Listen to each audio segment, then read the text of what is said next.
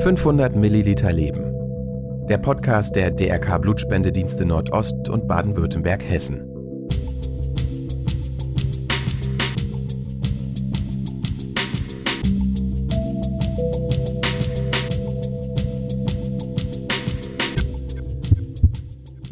Bei der zweiten Operation bin ich mit 76 Kilo rein und mit 105 Kilo rausgegangen. Das liegt daran, dass ich 40 Blutkonserven bekommen habe und nach der Operation aussah wie Neo nach der Matrix. Einfach nur noch Schläuche und Kabel in mir drin, wo ich nicht wusste, wofür die eigentlich da sind. Das war Tomek, den ihr gerade eben gehört habt. Er ist unser heutiger Gast. Aber erstmal hallo und willkommen zurück zu unserem Podcast 500 Milliliter Leben, der Podcast der DRK Blutspendedienste Nordost und Baden-Württemberg-Hessen. Der heutige Podcast steht ganz unter dem Thema Herzgeschichten. Was hat es damit auf sich? Erstmal eine kleine Anekdote aus dem Persönlichen. Ähm, ich habe im September geheiratet und heiße jetzt nicht mehr Greta Zikari, sondern begrüße euch als Greta Kovacevic und äh, werde jetzt auch den Podcast mit neuem Namen moderieren. Wir haben im September im kleinen Kreise standesamtlich geheiratet und hatten wirklich Glück mit dem Wetter. Ansonsten ändert sich aber für euch natürlich nicht viel, außer dass ihr euch jetzt an meinen neuen Nachnamen gewöhnen müsst. Und unsere zweite Herzgeschichte hat mit unserem neuen Gast zu tun. Unser heutiger Gast ist Thomas Kaczmarek, den die einen oder anderen von euch vielleicht schon aus vergangenen Kampagnen von uns kennen. Er ist 35 Jahre alt, Vertriebsleiter, Grafiker und DJ aus Berlin. Und in seinem jungen Leben erhielt er bereits 30 Blutkonserven und auch Plasma und Thrombozyten. Thomas, genannt Tomek, hat nur dank eurer Hilfe von Blutspenderinnen und Blutspendern überlebt. Ohne dieses Blut wäre er heute nicht mehr hier. Menschen wie unser heutiger Gast Tomek können tatsächlich nur überleben, wenn genug Menschen Blut spenden und genug Blutpräparate für die Versorgung für sie zur Verfügung stehen. Krankenhäuser müssen genug Blutvorräte da haben, um auch spontan auf Operationen einzugehen, in denen Blut kurzfristig benötigt wird. Vielleicht wusstet ihr es noch nicht, aber in Deutschland werden täglich ungefähr 15.000 Blutspenden benötigt. Ja, ihr habt richtig gehört, es handelt sich um täglich. Und um diese Menschen zu versorgen, zu denen eben auch Tomek gehörte, brauchen wir Blutspenderinnen und Blutspender. Denn an 365 Tagen im Jahr muss genug Blut vorhanden sein, um diesen Menschen zu helfen. Ihr werdet gleich mehr über die Geschichte von Tomek hören, denn er ist tatsächlich durch seine Erfahrung und durch seine Erkrankung zu einem Blutspendebotschafter geworden und hat äh, sich sehr aktiv für das Thema Blutspende engagiert, hat auch viel mit uns zusammengearbeitet und sich sehr viel eingesetzt. Wenn ihr ähm, mehr über Tomek im Anschluss erfahren wollt, könnt ihr auch gerne in unserem Magazin vorbeischauen unter www.magazin.blutspende.de. Dort haben wir ein Interview mit Tomek veröffentlicht und erste Informationen zu ihm erzählt. Aber ihr könnt natürlich auch einfach dranbleiben und weiter zuhören, wie es jetzt gleich weitergeht und wir Tomek zu Wort kommen lassen. Es geht noch viel weiter. Tomek hat sich nicht nur aktiv eingesetzt in seinem eigenen Umfeld, sondern er hat auch mit prominenter Unterstützung ein Video für uns äh, gedreht. Und zwar mit dem Fuck You Goethe-Star Gisem Emre, mit der er gemeinsam vor der Kamera stand, um eben auf das Thema Blutspende aufmerksam zu machen. Die Botschaft des Videos war, Spende Blut, rette Leben. Und deshalb freuen wir uns umso mehr, Tomek heute als Gast begrüßen zu können, sodass er uns mehr über seinen Einsatz, seine Geschichte und die Kampagne erzählen kann. Tomek Kaczmarek lebt in Berlin und weiß das Leben zu leben. Er ist ein wahrer Autodidakt und beschäftigt sich derzeit mit analogen Videosynthesizer. Ansonsten trifft man ihn gerne vor als auch hinter dem DJ-Pult in Berliner Clubs an. Hallo Tomek, schön, dass du da bist. Wie geht's dir heute? Mir geht es blendend.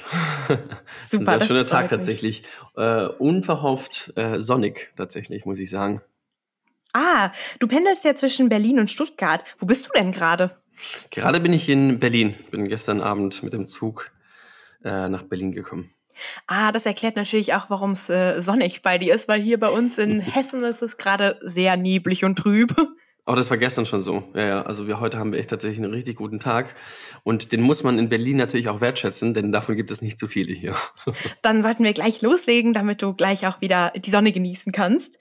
Ähm, Tomek, deine Geschichte ist ja eine wahnsinnige Achterbahnfahrt. Und ähm, magst du einfach unseren Hörerinnen und Hörern, die dich vielleicht noch nicht kennen und was dir so widerfahren ist, kurz erzählen, ähm, was du hinter dir hast und wieso du eigentlich auf Blutspenden angewiesen warst? Also, ähm, ich bin mit einem Herzfehler auf die Welt gekommen der an sich relativ nicht schlimm ist. Also viele sterben auch damit. Ähm, in meinem Fall war es jetzt aber so, dass man mit 16 nochmal den, einen zweiten Herzfehler entdeckt hat, der durch den ersten Herzfehler entstanden ist.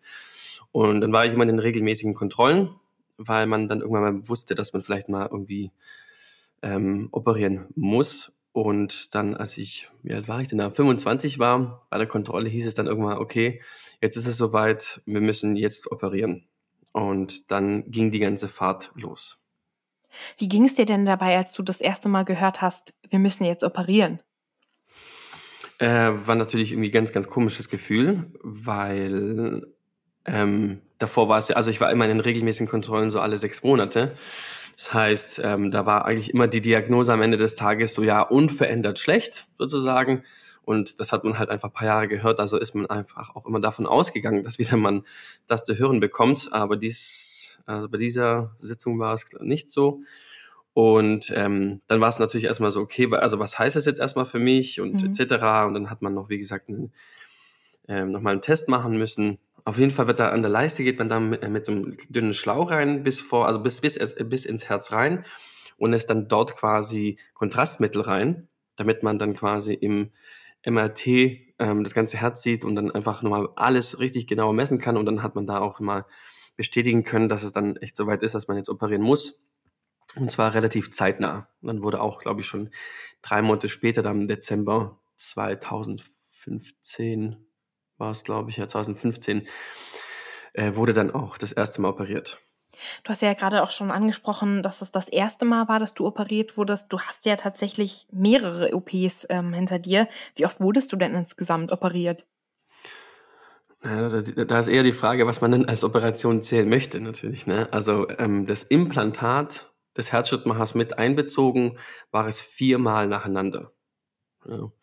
Ähm, dann kam jetzt nochmal eine Operation von vor sechs Jahren dazu. An der Leiste, da musste man quasi noch was, was richten, patchen, ja, sozusagen an der Leiste. Und äh, den Herzschrittmacher austauschen, aber das, also den Herzschrittmacher austauschen zähle ich sogar nicht mal mehr als Operation, weil es unter so einer Halbnarkose gemacht wird und das geht relativ ähm, unproblematisch, sagen wir es mal so. Okay, wow, aber das ist ja ähm, ganz äh, gruselig, wie du das da so erzählst, dass du da auch in Halbnarkose dabei warst. Dann hast du das ja auch alles live mitbekommen. Naja, halb mitbekommen. Man war irgendwie anwesend, aber auch nicht. Man war auf jeden Fall irgendwo anders mit dem Kopf. Und ähm, bei deiner letzten OP, da war es ja auch richtig eng für dich. Ähm, was ist denn da genau passiert? Ähm, das war tatsächlich die zweite Operation.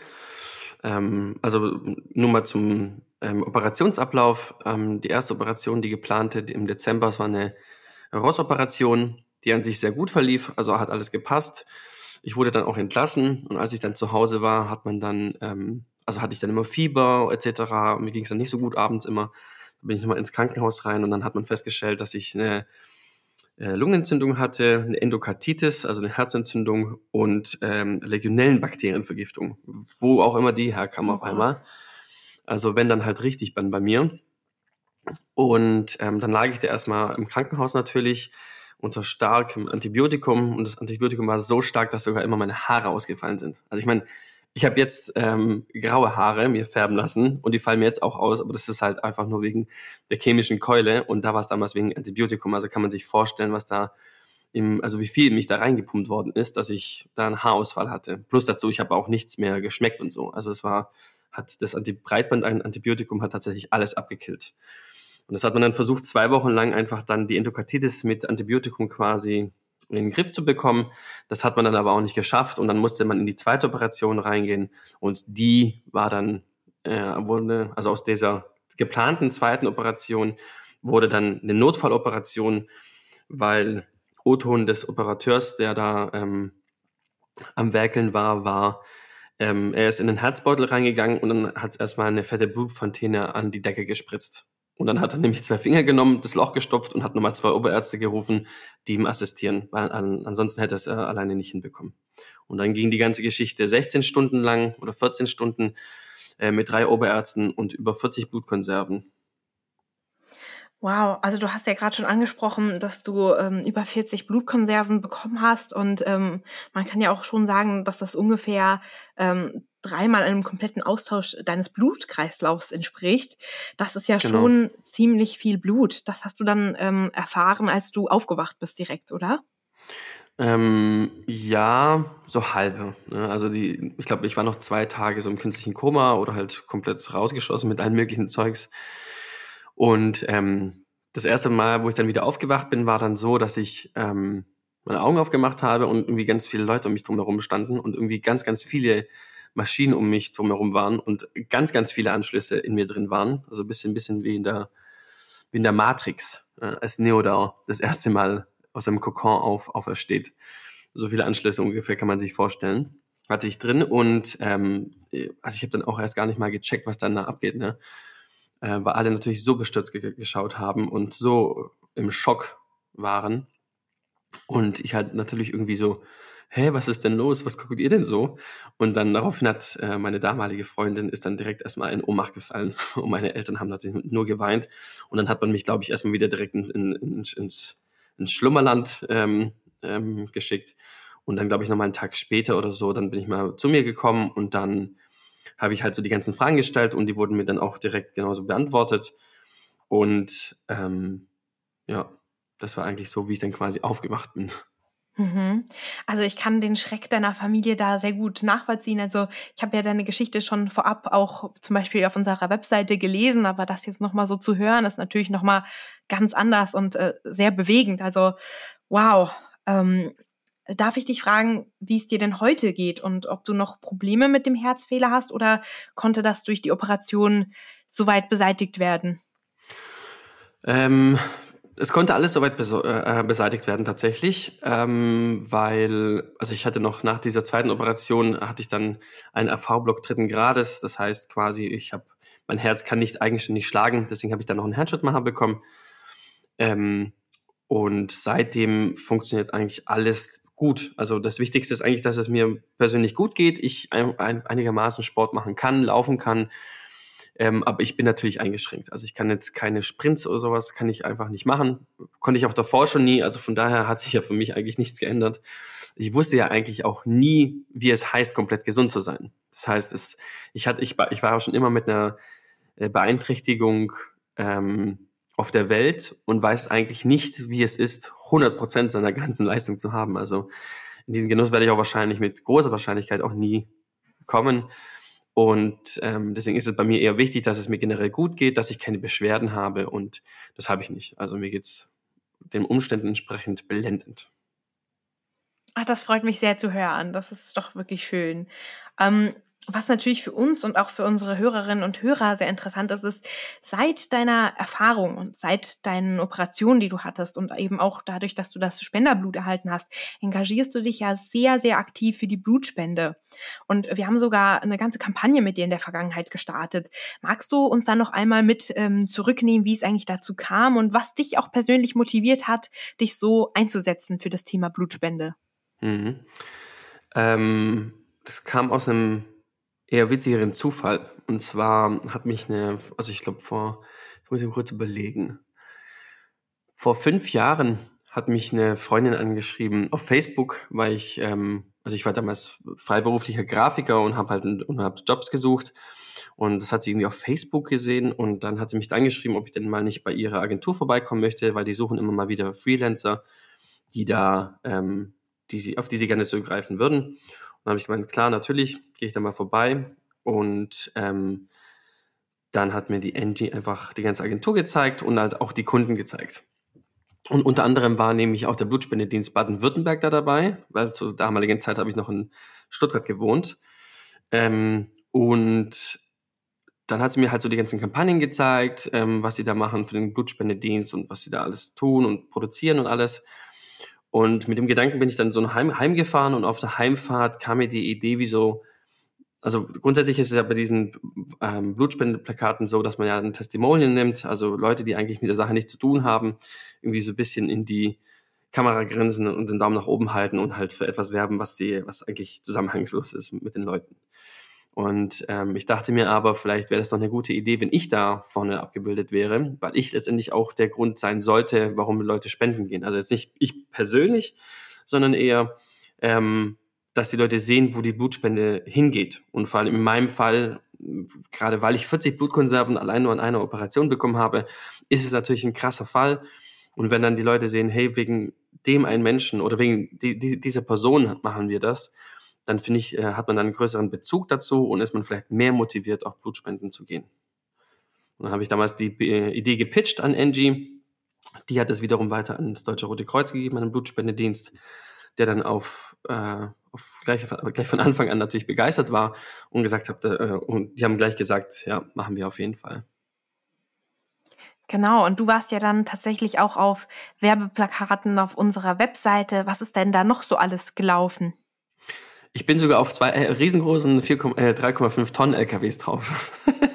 ah.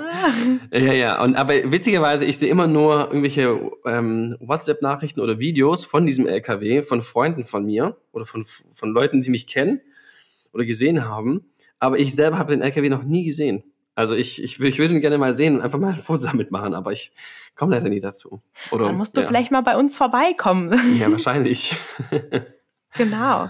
Aber ja. wie war das denn für dich so, als dann auf einmal diese Kampagne losging, äh, wo dein Gesicht groß zu sehen war und deine Geschichte erzählt wurde? Och, ich, ich habe das relativ, ich, also es war irgendwie, also ein gutes Gefühl auf jeden Fall erstmal, weil ich selber ähm, nicht Blut spenden kann oder konnte. Ich glaube, mittlerweile darf ich wieder jetzt, weil nach der ganzen Geschichte kann ich, glaube ich, wieder, ich müsste es mal selber erstmal in Erfahrung bringen, aber ich glaube, mittlerweile darf ich wieder nach den ganzen Jahren der Operation darf ich selber auch Blutspenden gehen. Und deswegen war es ein gutes Gefühl, ja auch etwas zurückzugeben, weil, naja, also man kann halt heute, heute mittlerweile alles synthetisch zum Beispiel auch herstellen. Vielleicht irgendwann mal auch Blut, aber da ist die Wahrscheinlichkeit ja, eher gering, weil es ein sehr, sehr komplexes ähm, Ding ist auf jeden Fall. Und es, also man kann, kann, man kann Herz mittlerweile ersetzen, man kann alles Mögliche ersetzen. Wenn die Niere nicht funktionieren, geht man halt irgendwie zur Dialyse und so. Also für irgendwie gibt es alles eine, alles eine Lösung, nur für Blut gibt es halt keine. Und deswegen ist es so eine krass wichtige Sache. Es mir aber auch erst nachher, nach den ganzen Operationen natürlich bewusst worden ist. Ja, also ich habe davor, um ehrlich zu sein, auch nie daran gedacht und es war mir auch wahrscheinlich dann auch irgendwo deswegen auch egal, was, was Blutspenden heißt. Aber dadurch, dass ich es am eigenen wortwörtlichen Leib erfahren habe, ähm, wusste ich um die Wichtigkeit der ganzen Sache und habe mich dann dafür eingesetzt. Und das war dann die ganze Kampagne, das, das ganze Engagement ist eigentlich so das Dankeschön an die ganzen Blutspender. Also allein über die 40 Blutspender, die ja selber gespendet haben, um mich äh, zu retten, beziehungsweise mich am Leben zu erhalten, ist das schon allein mein Dankeschön. Und ähm, ist auch eine gute Sache natürlich. Also, das, also ist auch ein gutes Ding für mich selber. Ist ja ein gutes Gefühl dabei. Ja, dein, dein Engagement ging ja sogar noch über diese Kampagne hinaus. Du hast ja auch ähm, mit prominenter Unterstützung ein ganz tolles Video produziert. Ähm, wie kam es denn eigentlich dazu? Kannst du dazu noch etwas erzählen? Ähm, ein sehr guter Freund, der Igor, Grüße gehen raus äh, an, an, ihn. Der Igor ist Regisseur hier in Berlin und äh, ich hatte mit ihm einmal die Idee so zusammengesponnen, dass wir doch mal, äh, dass wir mal einen guten oder einen, einen schönen Imagefilm fürs, für den Blutspendedienst noch machen könnten. Ähm, weil alle davor nicht so gut aussahen, wenn ich das mal hier so sagen darf. Ähm, und ähm, deswegen kam mir so auf die Idee, dass ich da vielleicht selber vielleicht irgendwas auf die Beine stellen könnte. Und dann habe ich mir ähm, Unterstützung geholt bei meinem Herzschrittmacherhersteller Biotronic zum Beispiel oder eben beim DRK selber, um das Ganze zu refinanzieren. Und dann konnte ich auch noch prominente ähm, Menschen nämlich an die, ähm, an die ganze, an, an das ganze Projekt quasi gewinnen wie zum Beispiel diesem Emre, die selber zum Beispiel nicht Blut spenden darf oder durfte und äh, deshalb selber ähm, da mitgespielt hat, um auch eben in die ganze Sache was mit einzugeben, weil sie das als was sehr Wichtiges empfunden hat. Und danke schon mal an die ganzen Beteiligten dafür auf jeden Fall.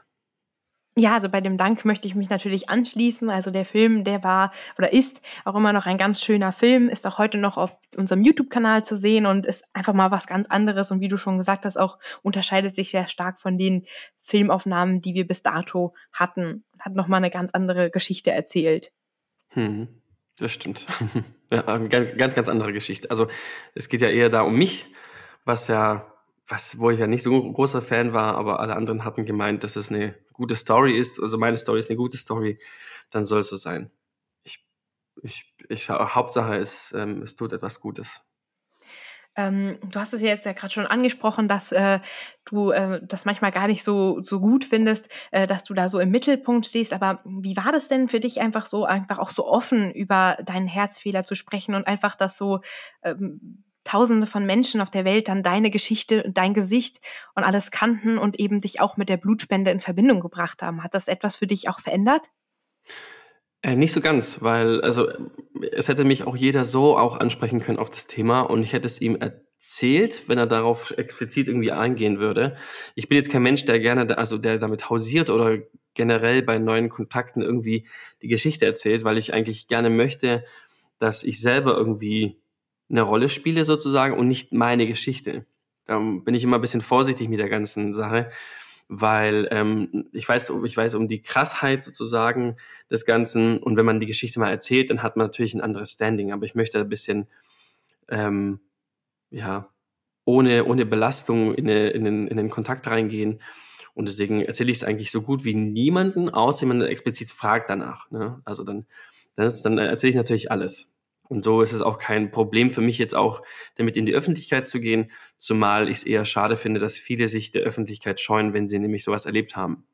Ähm, man muss sich ja dessen ja nicht schämen oder es gibt keine, keine, keine Nachteile davon, aber das bin halt ich. Ne? Also ich bin eher ein eher extrovertierter, extrovertierter Typ und für mich macht das halt einfach gar nichts aus. Und ich respektiere natürlich die Meinungen anderer, wenn die sagen, gut, die möchten das eher privat halten oder gar nicht, gar nicht, dass es überhaupt irgendjemand erfährt. Ne? Da ist halt jeder Mensch anders. Zum Glück bin ich dann so und kann damit nämlich auch noch was Gutes bewirken beim Deutschen Roten Kreuz. Genau, und auch deine, deine Geschichte kommt auch immer bei unseren Spenderinnen und Spendern immer sehr gut an, weil äh, einfach sehr emotional davon bewegt sind, weil du warst ja auch mit uns auf zahlreichen Spenderehrungen, zum Beispiel in Wiesbaden oder in Berlin und hast da auch viele Blutspenderinnen und Blutspender kennengelernt, die eben für ihr Engagement ähm, ausgezeichnet wurden, weil sie zum Beispiel über 100 Mal gespendet haben. Und ähm, die hast du dort kennengelernt und deine Geschichte erzählt.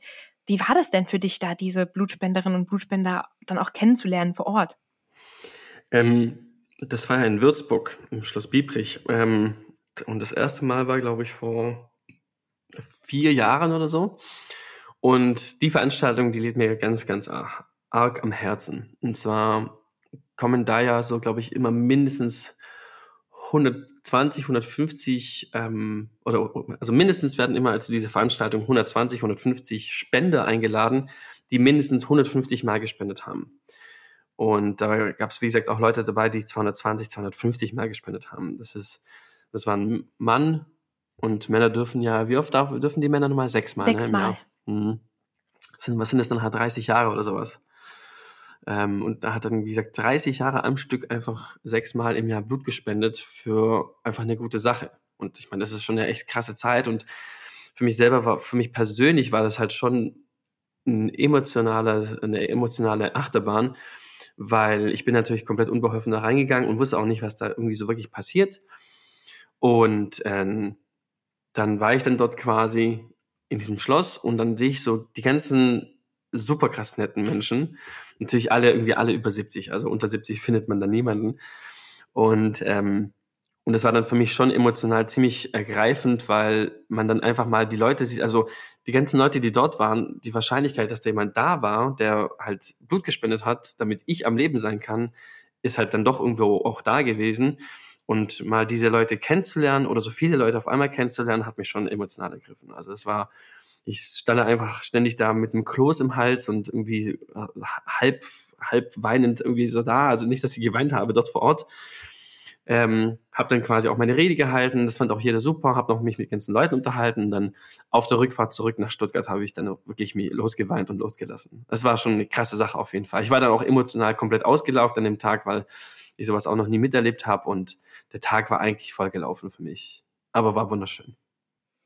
Ja, also das haben auch die Spenderinnen und Spender als ähm, Feedback tatsächlich zurückgegeben, dass das auch für sie ein sehr emotionales Erlebnis war, dich zu sehen, deine Geschichte zu hören. Also ich glaube, das war für alle Beteiligten einfach sehr emotional und schön. Und ich krieg auch gerade so ein bisschen Gänsehaut, wenn du das gerade so erzählst. Und ähm, du bist ja dann, ähm, nachdem du das erste Mal im Schloss Biebrich warst, auch, glaube ich, noch zweimal dort gewesen danach? Mm, einmal und dann beim zweiten Mal, das war dann letztes Jahr, konnte man das schon nicht mehr machen wegen Corona. Und ähm, dieses Jahr auch noch nicht. Und ich hoffe, dass nächstes Jahr es wieder losgeht. Weil ich vermisse die Veranstaltung tatsächlich sehr. Also wir würden uns natürlich auch freuen, wenn du wieder dabei wärst und ähm, einfach deine Geschichte erzählen kannst, weil das ist einfach so eine bewegende Geschichte. Das, da hoffen wir einfach, dass das Corona-bedingt im nächsten Jahr wieder möglich ist. Jederzeit und gerne. Ja, dann ähm, haben wir natürlich noch eine Frage für ähm, diejenigen, die jetzt gerade zuhören, die entweder Blutspenderin oder Blutspender sind oder vielleicht auch Hörerinnen und Hörer, die noch gar keine Berührung mit der Blutspende haben. Welche Botschaft hättest du denn für unsere Zuhörer? Mm. Die ist relativ simpel. Und zwar, dass ich euch alle auch komplett verstehe und es mir auch wirklich egal war. Also es ist eine, nebensächliche Sache gewesen, solange sie eben nämlich Nebensache bleibt. Ja, und ähm, ich verstehe auch jeden, der nicht äh, spenden, spenden gehen möchte. Vor allem, wenn es halt auch noch im Sommer ist, wo man es eigentlich auch am meisten bräuchte, die Blutspenden, dass man da im Sommer nicht gehen möchte irgendwie, weil draußen irgendwie am See es deutlich schöner ist, als in irgendwo, also irgendwo da zu sitzen und Blut zu spenden ich verstehe das alles, habe ich vollkommenes Verständnis dafür. Es ist eher wichtiger, dass jeder mal Blutspenden geht. Also nicht jeder muss regelmäßig oder alle, also, also auch ein Mann muss nicht sechsmal im Jahr gehen und so ist eher wichtiger, dass man, dass man das mal gemacht hat und vielleicht einfach mal einmal im Jahr sich die Zeit nimmt, ähm, da einen Invest zu tätigen. Und ich sage explizit einen Invest, weil ich sehe die Blutspende so ein bisschen oder für die Leute, die den Sinn dahinter nicht sehen oder vielleicht sich noch nicht damit beschäftigt haben, ähm, seht die Blutspende als wie eine Versicherung an. Äh, bei einer Versicherung zahlt ihr ja auch für etwas, was passieren könnte, nicht weil etwas passiert ist. Und so ist es mit den Blutspenden halt eben auch. Nur, dass da euch niemand auffangen könnte. Bei einer Versicherung, dann zahlt man halt einfach irgendwie einen Betrag und dann greift die Versicherung nicht. Aber bei Blutspenden, wenn die nicht da ist, dann stirbt man halt einfach. Und wenn man dann einfach vielleicht in Vorkasse geht und einfach schon Blutspenden geht, für etwas, was passieren könnte oder vielleicht von anderen Menschen, dann kriegt man das vielleicht auch eben irgendwann mal zurück. Weil, wie auch vorhin erwähnt, Blutspenden oder Blut ähm, selber ist unersetzbar und das können wir bis heute noch nicht irgendwie synthetisch herstellen. Also werden wir immer darauf angewiesen bleiben. Und zwar eben auf die Courage und auf die Spendebereitschaft der Leute. Und das wird sich wahrscheinlich auch nie ändern. Ja, dann ähm, vielen Dank für die lieben Worte, Tomek. Und danke auch, dass du heute bei uns zu Gast warst. Ähm, es war sehr schön, nochmal mit dir zu sprechen, einfach auch nochmal deine Geschichte zu hören. Und ähm, wir hoffen, dass wir dich sehr bald wieder auf einer Veranstaltung wiedersehen können. Hoffe ich auch. Super, danke dir. Danke. Tschüss. Tschüss.